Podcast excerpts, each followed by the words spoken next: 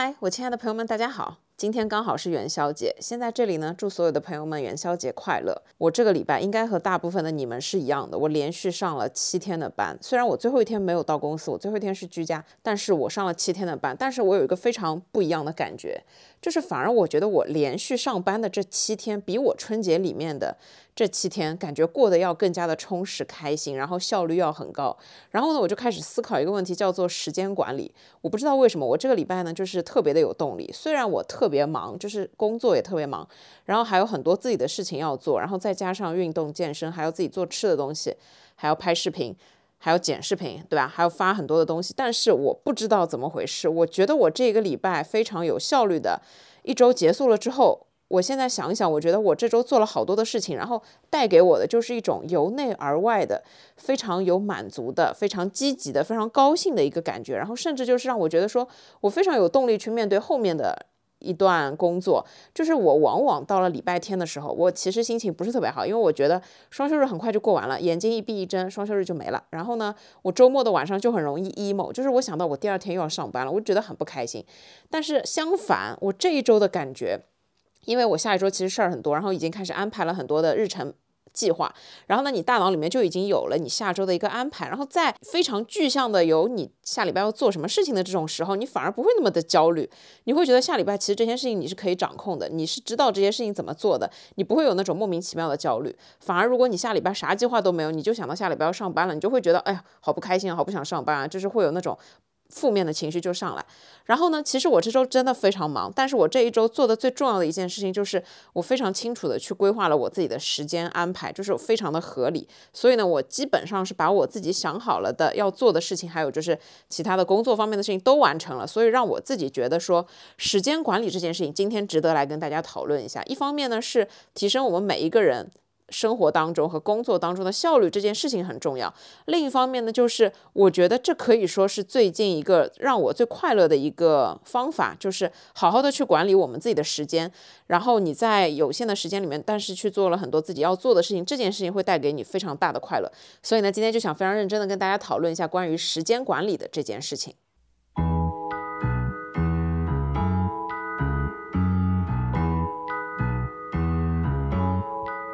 可惜了。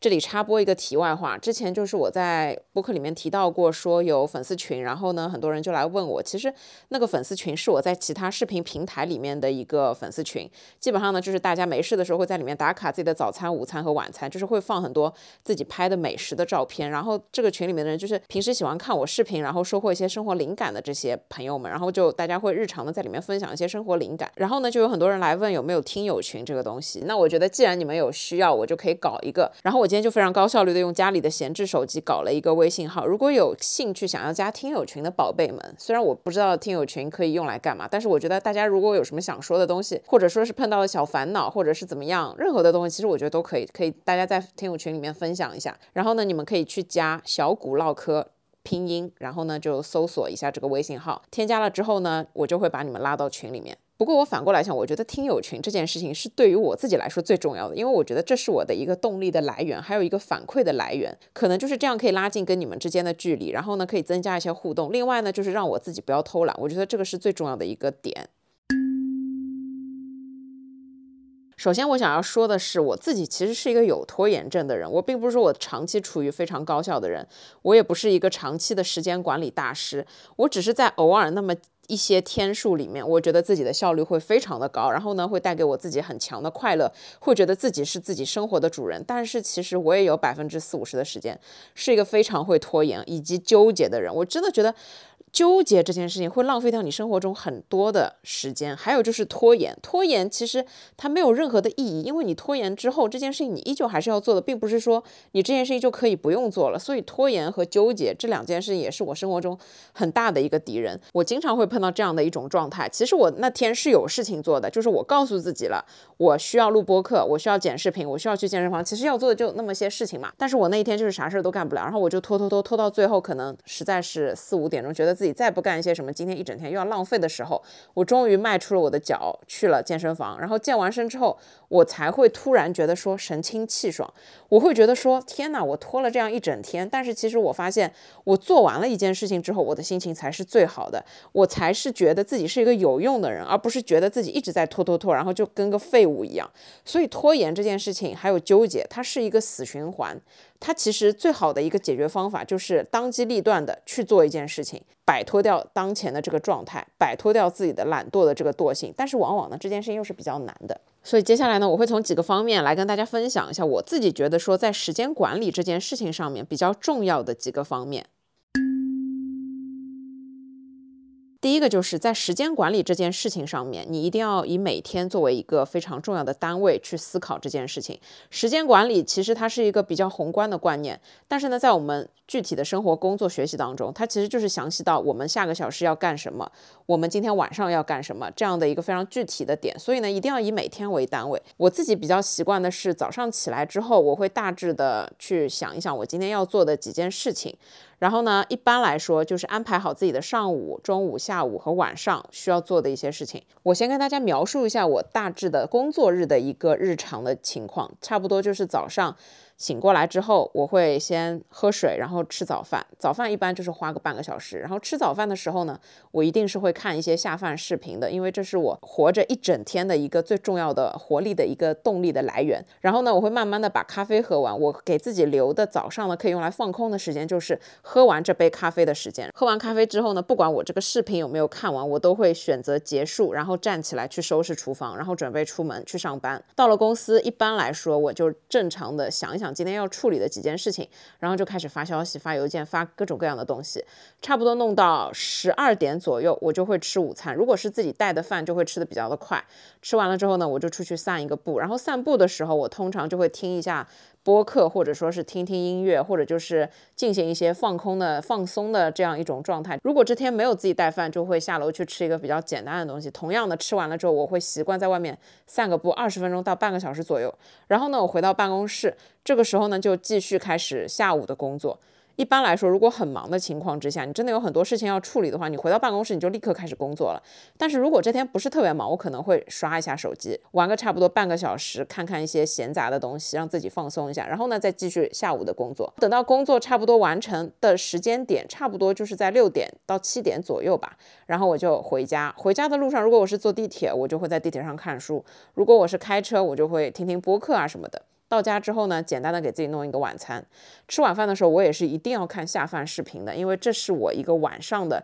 我已经忙了一整天，我要奖励自己看视频的这样的一个奖励的机制。然后我就一边看视频一边吃晚餐。吃好晚餐之后呢，就开始收拾厨房。然后如果我第二天要准备一些吃的东西，我可能就是当天晚上要弄一下吃的东西。差不多吃好晚饭就八点钟左右了，我通常就会收拾一下家里面，做一点家务，倒个垃圾，然后再稍微的走一走。如果天太冷的话，我就会马上回到家里面，然后呢就开始该剪视频剪视频，该看书看书，然后该洗澡就洗澡。差不多一整天工作日就是这样子，非常满、非常忙的一个状态。然后你们可以听得出来，这里面还没有健身。之类的这些自我管理的这些事情，我的健身时间其实是这样子的：如果我中午这一天不是特别饿，我就可能会抽半个小时到一个小时跑一个健身房，因为我的健身房离我公司还是比较近的，其实离我家也不不算很远。如果我这天中午没有时间，那我可能就是晚上，我会自己准备一个晚饭。提前在公司里面吃好，然后呢，下班之后就直接去健身房。然后也有可能是在我早上去公司之前去健身房，因为我们其实上班呢，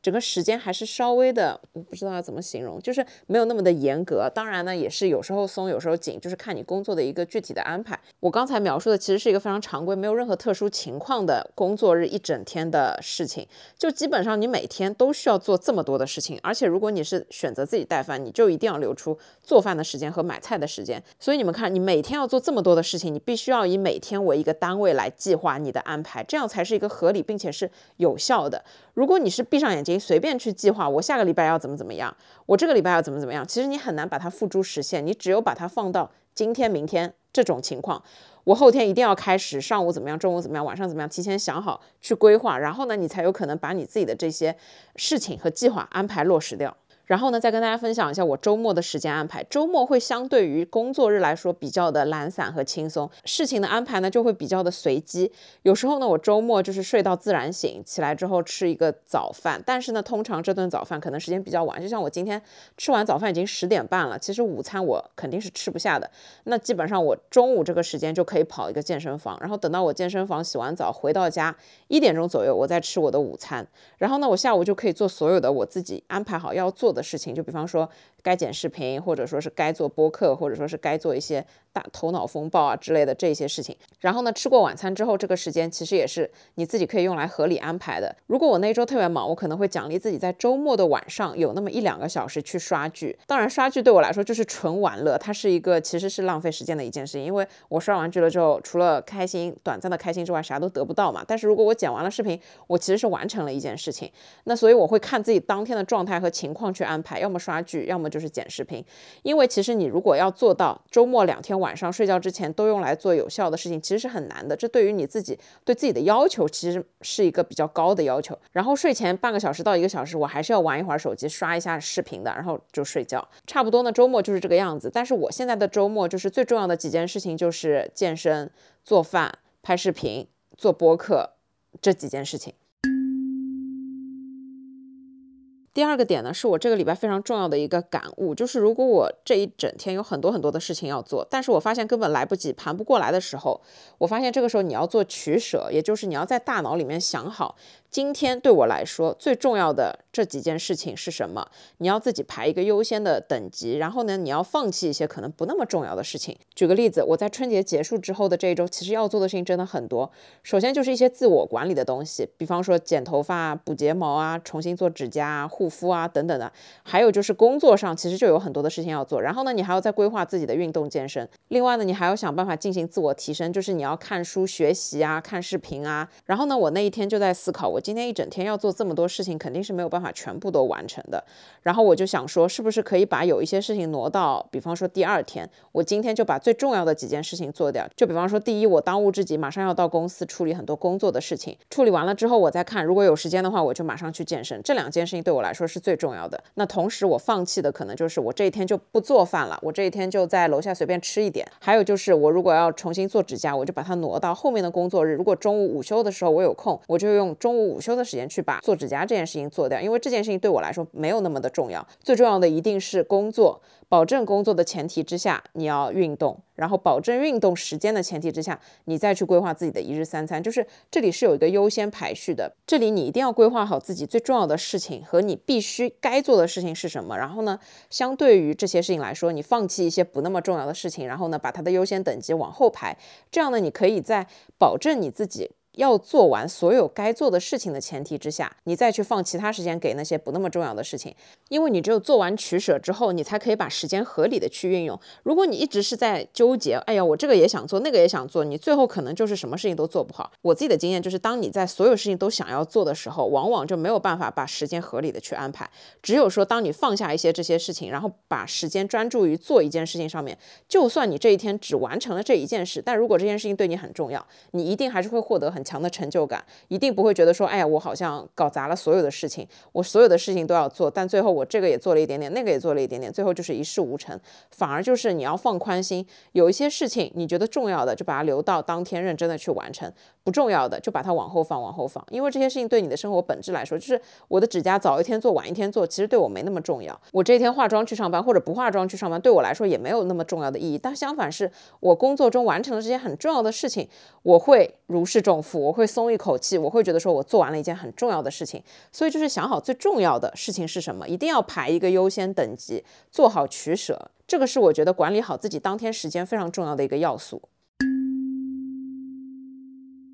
第三点，我自己觉得生活中非常重要的就是一定要好好的去利用自己碎片化的时间。我自己觉得对我来说，碎片化的时间真的还挺多的。就比方说，我们有时候坐地铁去上班，地铁上的时间。甚至我开车去健身房，我在开车的时间，或者我在排队买一个什么东西的这个排队的时间，还有可能就是我在公司吃午饭的时间。其实我觉得十到三十分钟真的就已经是一个非常有用的碎片化时间了。我接下来跟大家分享一下我在用碎片化的时间通常都会用来干嘛。首先你们都知道的，就是我在坐地铁的时候肯定就会看书。然后我昨天呢，其实是我想要去健身房，但是呢，同时我又觉得自己没有时间阅读了，我想要看书，因此呢，我就昨天在去健身房的时候选择了一个叫骑单车的一个运动。那我在骑这个单车的时候，我其实就可以把手机放在那个机器上面，我就可以做阅读这件事情。所以我昨天骑了五十分钟的单车，我就看了五十分钟的书。我真的觉得这五十分钟是我昨天一整天最高效的时刻，就是高光时刻。因为首先我在看的时候，我就觉得自己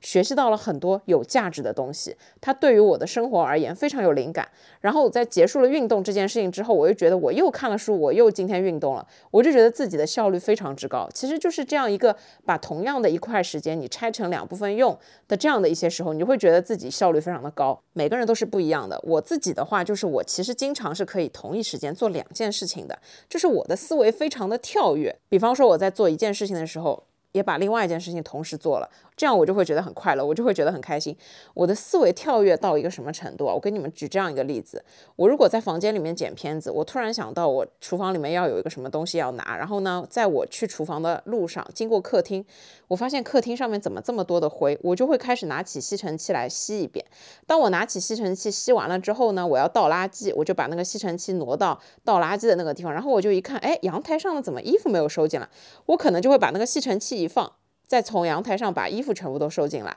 当我抱着叠完的衣服从阳台上回来的时候，我才突然想到，哎，我其实是要去厨房做一件什么事情。就我的思维跳跃啊，当我一个人在家，没有人管我的这种情况，我经常就是会出现这样的一个情景。但是我把这个例子放到其他的时候，就比方说，我可以一边健身一边看书的时候，我就会觉得很快乐。我可以一边洗澡一边听音乐的时候，我就觉得很快乐。我可以在一边开车一边听播客的时候，我就觉得很快乐。就是我觉得我们可以去尝试的寻找一下自己是不是有可能。在生活中有一些碎片化时间的同时去做一些什么，就。你们肯定都知道，在排队的时候，你去刷一刷淘宝，买一些什么东西，把这个时间利用起来，买一点你想要的东西，这是一件非常有价值的事情，也是一个很拉高时间性价比的一件事情。那就是同样的，如果你在比方说做美甲的时候，你可以看看书，我觉得这样也很好。或者就是你今天要去健身房锻炼，但是呢，你强度又不想很大，你就可以在跑步机上面随便的走走，然后一边走的时候，你就可以一边看看书啊，玩玩手机啊等等的。又或者是我知道很多人喜欢在做家务的时候听播客，因为我自己觉得这也是对我我来说一举两得。的一件事情，它可以让原本枯燥的事情变得不那么枯燥。另外，同时呢，还可以提升我们自己的效率。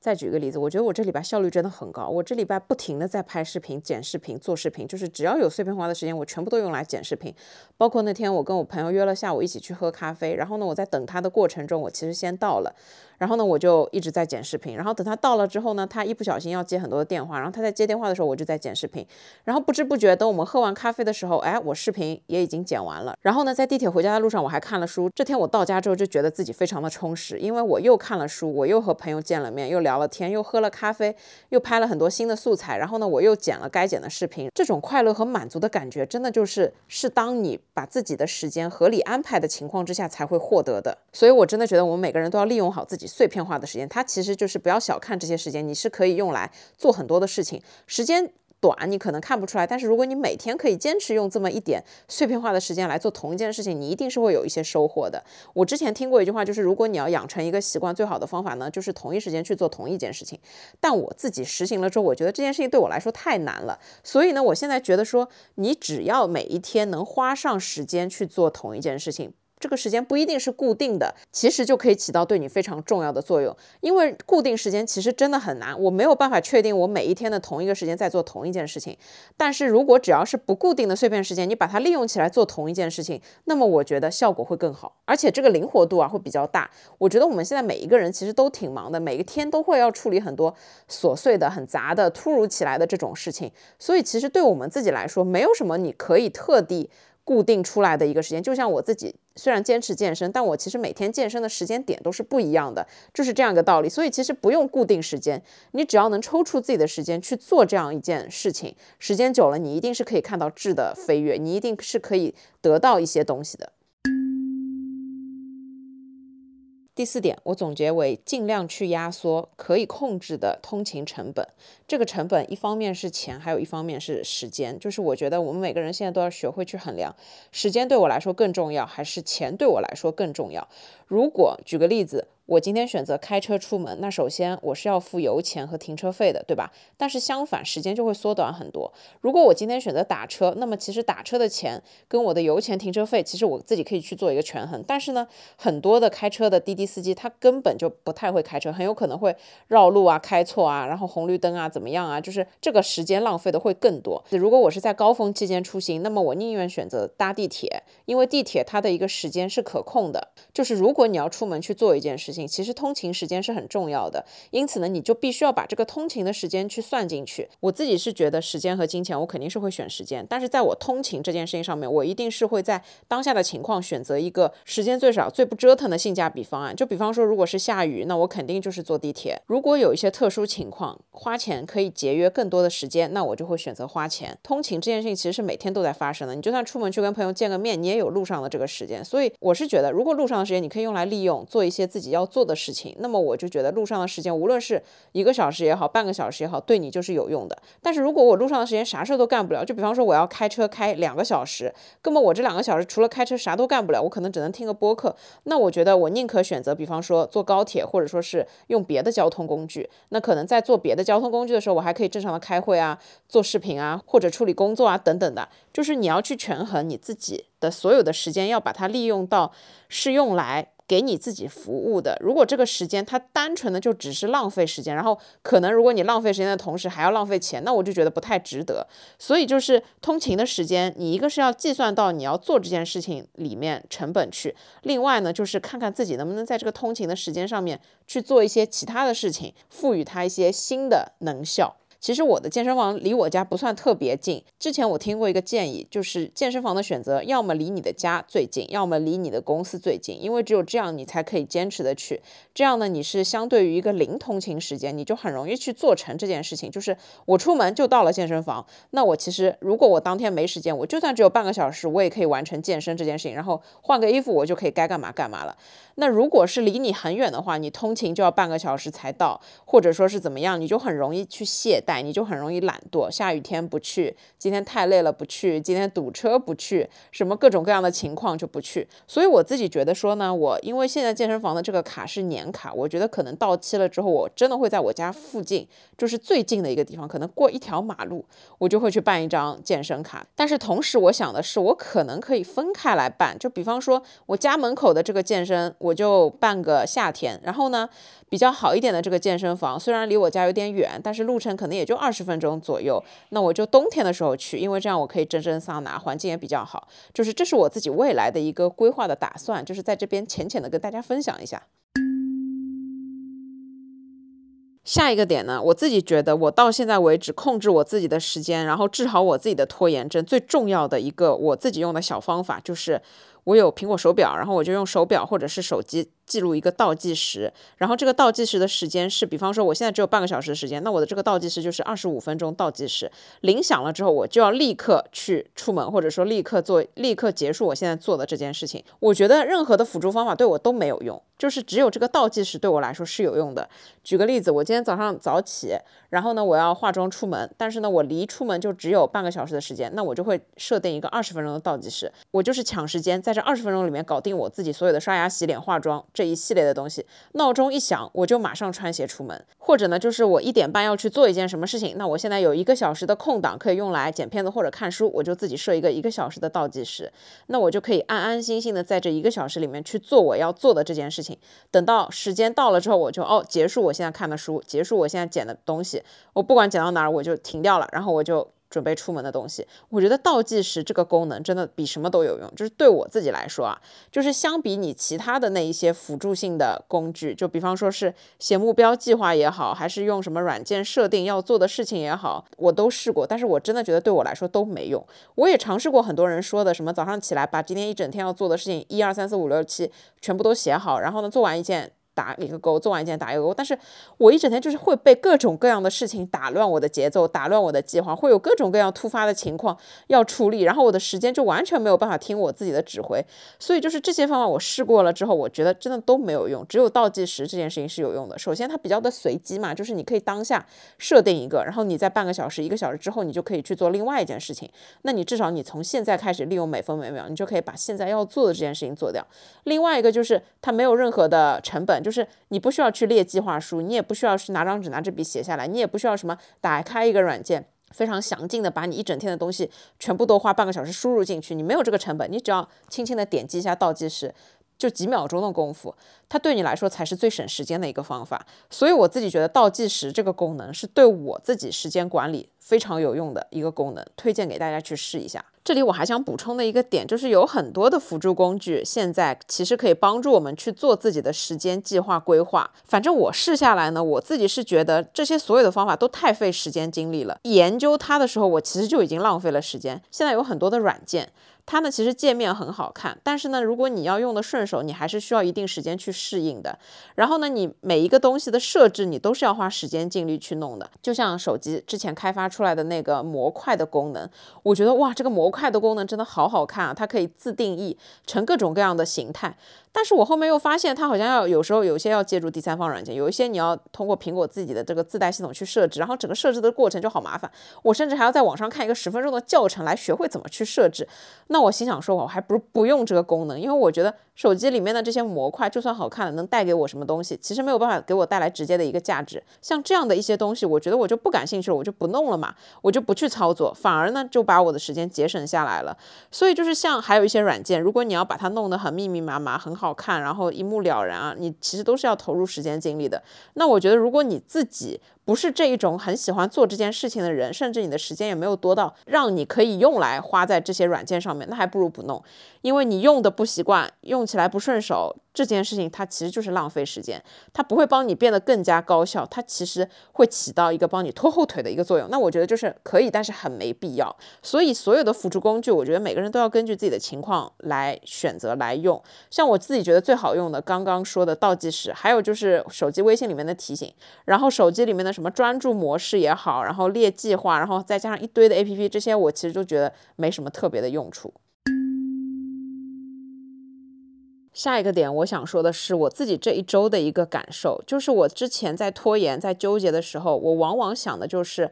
我脑子里面就在想，我要什么时候去做这件事情？我要怎么去做这件事情？我开车出门呢，还是坐地铁出门呢？然后我就会想很多很多的问题，然后我就一直不断的在拖延和纠结。最有用的方法就是啥都不要想，干就完了。你就现在立刻马上行动起来。这个事情才可以解决你的根本的这个拖延的问题，才可以让你开始管理你的时间。就是从现在这一秒开始做这件事情，你就是从现在开始进入到另外一件事情里面，你就没有功夫去想这件事情了。就举个例子，如果我在纠结我今天要不要去健身房，我纠结可可能就花了五分钟十分钟。但是如果我想到健身这件事，我就立刻穿衣服穿鞋子，拿起衣服拿出拿起包，我就立刻冲出门去了。我可能这十分钟我都已经马上到健身房了。当你现在就下定决心去做一件事情的时候，这是最有效的时间管理。其实半个小时、一个小时真的就可以用来很有效的去完成一件事情了。所以你要提升自己的效率以及管理好自己的时间，最重要的点就是，如果你当下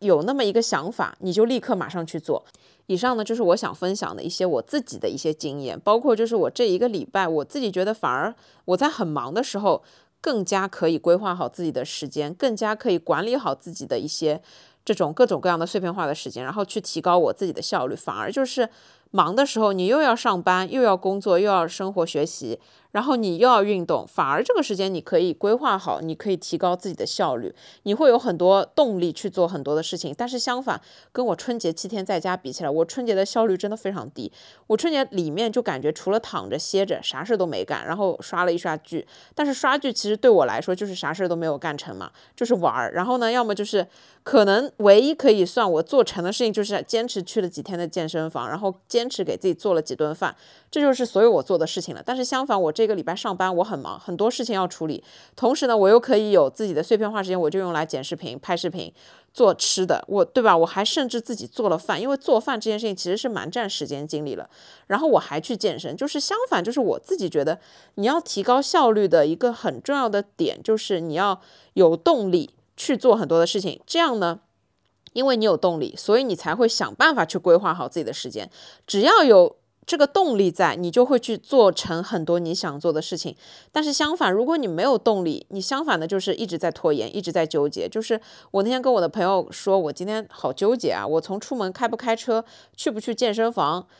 做什么类型的运动，然后回到家要不要做饭，还是在楼下吃，我都纠结了好久。他就告诉我说，你纠结的背后就是你想躺平，你啥事都不想干。我想了一想，其实是对的。就是当我们有这样一种拖延、纠结状态的时候，背后就是我们啥事都不想干，我们就是没有动力嘛。但是相反，只要我有了动力，我有了一些目标和计划，无论是主动的还是被动的。主动的就是说你想要做很多很多的事情，被动的就是领导告诉你几点钟要开会，对吧？无论是主动或被动，但是呢，你只要有了这个计划和你要做的目标在，你其实就会有动力去做很多的事情。所以我觉得你一层一层的往上看，我觉得总而言之，最重要的还是在生活中找到自己的一个让自己充满动力的这样一个状态，这个状态它才是万物的一个源头，这个状态才是你提高效率、管理好自己时间的一个源头。我觉得时间管理呢，对我们每个人来说，其实都是每个阶段最重要的一个课题。我觉得虽然我们是普通人，我们也不是那一种什么一个小时可以赚几百万的那一种人上人，或者说是财富大师，或者说是高智商人群，但是呢，我们自己的时间也是很值钱的。我们每个人的时间，其实它就是我们自己最重要的一个资本，所以我们要花好自己的这些时间，就是利用好我们自己的这些时间，把它为我们自己所用。用来把我们自己变成更好的状态、更好的人，或者就是用来做一些真正有价值的、应该自己要做的事情。你不要觉得好像时间管理这件事情很重要，或者说是很伟大，我一定要把它变成钱，它才是有用的。其实并不是。我们在生活、工作、学习当中面对的，无非就是这样那样的一些事情，很小的事情。只要你规划好自己的时间，把自己的生活质量去慢慢的提高，把自己的。比方说，工作里面的一些成果，慢慢的去提高，把自己完成一些时间的效率，慢慢的去提高，就是把我们自己在一个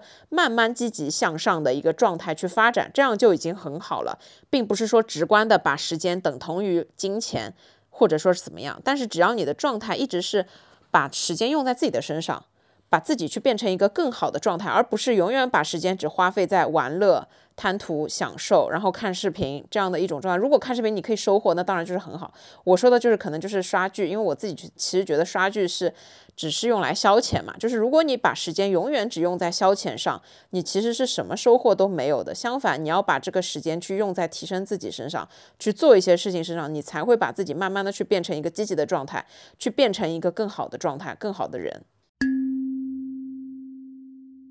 我觉得我以前其实也没有那么强的时间观念，甚至我以前在念书的时候也会觉得说，时间大把大把的有很多啊，我就应该用来做自己想做的事情，让自己开心的事情。然后我后面也会觉得说，我如果现在没有状态，什么事情都不做，那我就让他去好了。但是其实我现在才慢慢的发现。时间对每个人来说，它都是公平的。但是你每个人怎么去利用你的时间，才决定你未来会变成一个什么样子，才决定了你现在是一个什么样子的人。而我自己也每一次就是无数次的体验出来，如果你摆烂一整天。跟你逼着自己去做很多的事情，这样一整天，你所收获的最终的这个情绪，其实它是不一样的。只有当你真的去做很多的事情，你才会收获快乐，你才会拥有积极的心态。但是如果你无休无止境的摆烂下去，你真的就是会越来越负面，越来越觉得自己没用，越来越陷入到一个死循环里面。所以呢，我现在觉得说，虽然我连上了七天班，这件事情听起来真的让人很崩溃，但是因为我完成了种种的事情，我其实自我满足感是比较高的，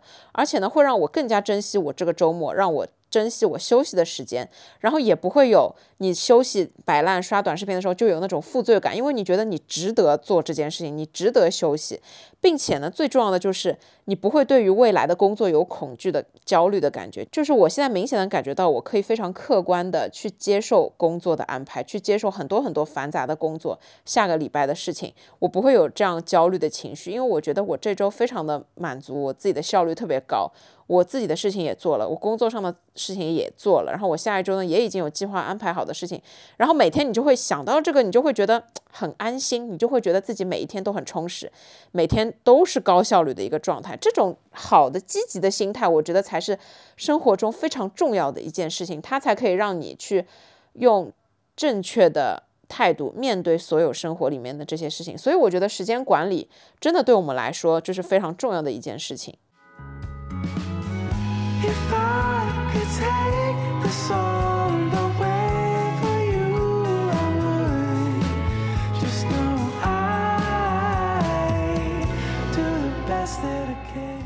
接下去呢，我想跟大家分享一下我自己在日常生活当中一些关于时间管理的一些自我的法则。第一个就是我。基本上是不会排队去吃饭的。当然，我以前读大学的时候或者刚毕业的时候，我也会排队去吃饭。这真的也是很早以前了。你可能排队吃海底捞的时候，跟你朋友一起玩个游戏，或者说你可以做一个指甲。我觉得这也算是生活加消遣二合一。但是我现在是绝对不会去排队吃饭的。一方面呢，是我觉得一家好吃的餐厅它的可替代性真的很强。另外一方面，我会去衡量我今天是和谁吃饭。那和谁吃饭，你去哪儿吃其实就不太重要了。我一直觉得说，你跟什么人吃饭。比你吃什么东西是更重要的。那在我的认知里面，我觉得如果我一定要去吃这家排队的餐厅，我肯定是要做攻略的。首先，什么时间人最少？其次，他能不能通过手机去远程拿号？在不会浪费我自己大块的这个时间要用来排队的情况之下，我觉得是可以去吃一下的。然后我其实也不太愿意说我很想去吃这个餐厅，然后有个朋友愿意去帮忙排队，那我们就去吃。因为我觉得浪费别人的时间也是时间。我觉得真的这件事情就是没有必要。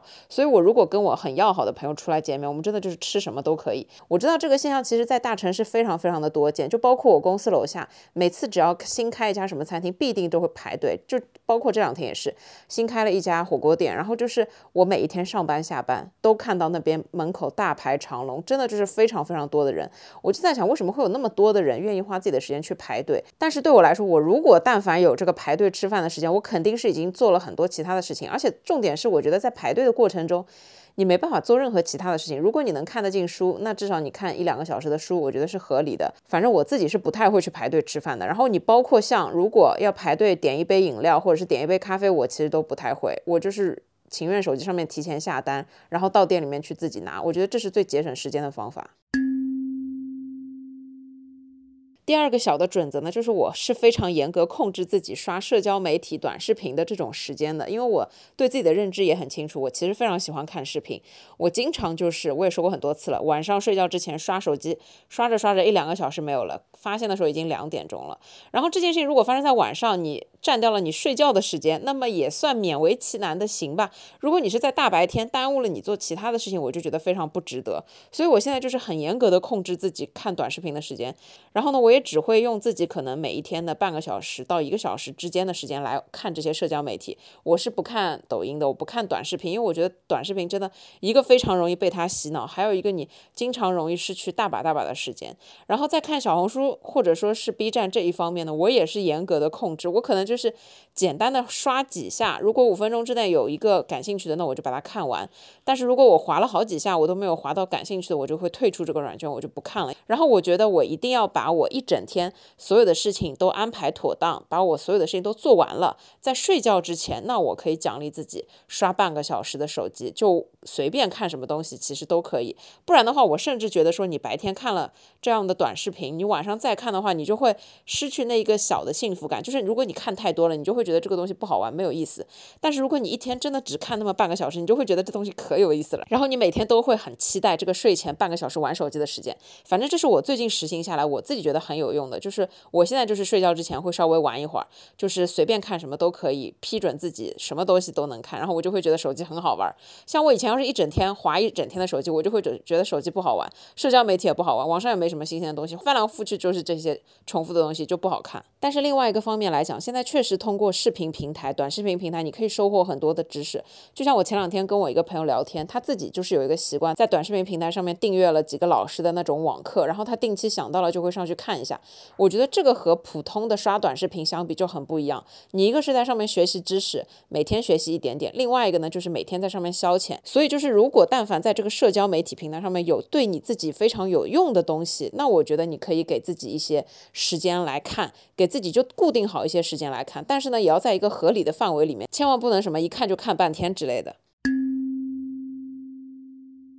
第三个准则呢，就是我觉得你去做一件事情，这件事情一定要是给自己带来一些收获，大大小小的收获，或者说是意义，就是对自己有没有用吧。就先问自己，这件事情对自己有用吗？如果这件事情对自己没用，那我就少放一点时间，甚至不要浪费时间来做。就比方说，我如果花很长的时间在网上挑选一个东西，我为了买这个东西，为了挑到一个性价比最高的，或者说是最好用的，买了之后不后悔的，那这个东西真的很好用。我花了半个小时也好，一个小时也好，去挑选，那这个过程就是值得的。但是相反，如果我花一个小时的时间只在网上看一些花边新闻，那么请问这些花边新闻我看完了，但是对我自己有用吗？其实没什么用。它会发生在我身上吗？其实也不会，那就是没有用的。但是我再举一个例子，如果你是看社会新闻，就比方说，呃，网上其他地区因为一件什么样的事情发生了一个什么情况，然后呢，你去看了这个新闻，最后呢，它会有一个结果，就是以后为了预防这些事情，你要。做什么样的措施？就比方说，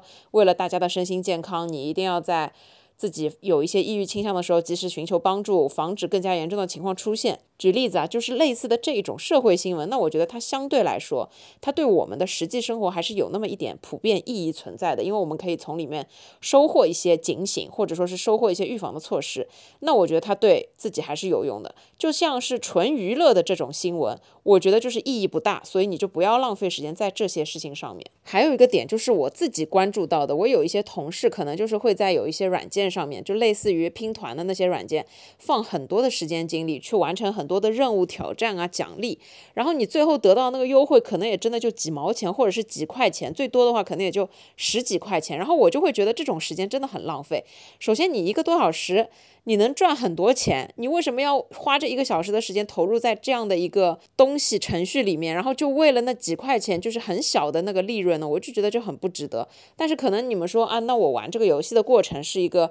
可能放松的过程，然后我收获了这个通过我自己的这个手速也好，完成各种各样的游戏挑战也好，我收获的这个几块钱，虽然金额不重要，但是我收获的成就感。但是我就是想说这一类的行为我是没有办法理解的，我不知道大家怎么想啊？我会情愿用。这一个小时的时间去放在更加有价值的事情上面，我同样是也可以获得成就感的事情上面。就是我不会说为了眼前的这么几毛钱拼命的去领领那个什么流量啊，去完成那些任务。因为我是觉得说，如果你在一件事情上面要花很多的时间，但你的这个收入又特别少的话，我情愿去。想办法把这个钱用另外一种方式赚回来。就比方说，如果我从零开始学设计，我每天花半个小时，我一个月的时间我就可以学会设计这件事情。那么我以后出去做一单设计的这个活儿，我就可以赚多少钱？这个每一天用的半个小时、一个小时，比用来领任务、玩游戏的这个值得太多了。你一个是去省那么几毛钱几块钱，另外一个是用自己的时间去学习一个技能，甚至你以后一个小时两个小时就可以挣几百几千块钱，这个完全是不一样的两种情况。下面一个准则就是不要为了芝麻掉了西瓜。这件事情是是我自己在做饭的时候体会到的。就是有时候我其实是一个特别懒得挑菜的人，我也很懒得洗菜。我最多就是买一些西兰花、花菜啊，就是这种不太怎么要洗的，把它放到水里面冲个几遍就干净，你就可以直接烹饪的。因为我觉得在挑菜这件事情上面真的很浪费时间。就举个例子，我如果吃青菜。我就要把它每一颗都掰开来洗干净，我可能就要洗三遍。那我洗菜的时间可能就要花掉十分钟。但是如果我是买羽衣甘蓝，我直接打开包装，我就可以直接吃了。就是这两个对我来说效率肯定是羽衣甘蓝更高，所以呢，我会选择不怎么要挑的菜。然后呢，我同时在烧饭的时候，我又意识到，就比方说有一些食材，你在处理它的过程当中，由于你比较的节约，可能每一片叶子你都舍不得扔，反而你花了很大的时间、很多的精力在这个时间上面。就比方说，如果你这块块叶子你不去吃它，直接扔掉，它是最省事的。但是如果你要把它残缺的部分挖掉，留下能食用的部分，这件事情就要花很多的时间。所以就是芝麻和西瓜之间，大家一定要做权衡，就是一定要知道自己时间要留在大块的一个地方，千万不要在一些。细枝末节的地方浪费了太多的时间，这样整个你发现，等你反应过来，你很大块的时间就已经没有了。这里我想说的是，生活中有很多的场景，我们看似可能是想要想尽一切办法去把它节约下来，或者是怎么样，但是其实你仔细想一想，中间很多的过程和步骤其实是在浪费你自己的时间。但凡你思考出来什么东西对你是最重要的，你就会开始有思想方面的转变，你就会觉得说有一些东西你该放下就放下，该放弃的就放弃，这样呢不至于说去浪费更多的时间在一些没有必要的事上面。下面一个准则呢，就是因为我工作实在是太忙了，所以中间有很多的时间精力我没有办法去放在路程上面，因此呢，我就会有一个习惯，就是只要这件事情我是可以通过远程解决的，我就不要跑到人家店里面去解决。就比方说，有时候我吃完饭了之后没有来得及当下开发票，那如果像以前要开发票，你要跑到这家店里面去，现在的话，我就会选择打一个电话，加人家一个联系方式，让人家把那个照片拍给我，用电子的方式直接把那个发票给开完。这样我就节省了路程上的很多时间，就是类似的这样的例子还有很多。因为现在最近的这个时代的发展，你很多的东西都是可以通过远程去操作的，只要在保证一个安全，然后正常操作的情况之下，都可以这样去取代。所以就是。我会选择说，如果但凡这件事情它可以通过远程操作的，我就选择一个远程的方法把它解决掉，这样可以节省下很多我自己的时间。还有就是一些可能你去银行啊、去店里面买东西啊之类的事情，我会权衡说，如果我当下真的要去一个地方逛一下，我想要放松一下自己，那么我才可能会去实体店，或者说我今天就是想要去超市。看一下，我才会去超市买菜，不然的话，我现在最近都是通过手机订单直接下单，然后我要买什么东西直接网上下单，因为我觉得这个其实还是比较节约时间的。还有一个准则呢，是我自己觉得在时间管理这件事情上面，你的投入和产出虽然不一定成正比，但是我觉得很重要的一个点就是大家千万不要忽略日积月累的一个力量。就是有很多的事情，其实它就是每一天花了我们这样一点点的时间，但是你可能短期内没有办法看到它有什么好的方面的发展、好的成果的展示，但是时间一久，你还是可以体会到它的红利的，你还是能切身的感觉得到它带给你的好处。我自己呢是能切身的感觉到，我这几年非常。明显的变化，还有我自己得到的最好的一些变化，都是通过日积月累得到的。其实说起来，也无非就是健身、自己健康饮食、做饭，然后记录生活、听音乐。看书、阅读、做一些想做的事情和自己喜欢的事情，无非就是这些事情。但我就是想说，日积月累的重要性，它一个非常重要的前提就是你做好你自己的时间管理，坚持，并且呢，每天花上一定的时间去做自己真的喜欢、想要做的事情。一段时间或者一年、两年之后，你一定会感觉得到它的好处，就是一定会从量变到一个质变。时间管理总结起来呢，重点还是把时间花在自己愿意做的最重要的事情上面，以及对自己有用的事情上面。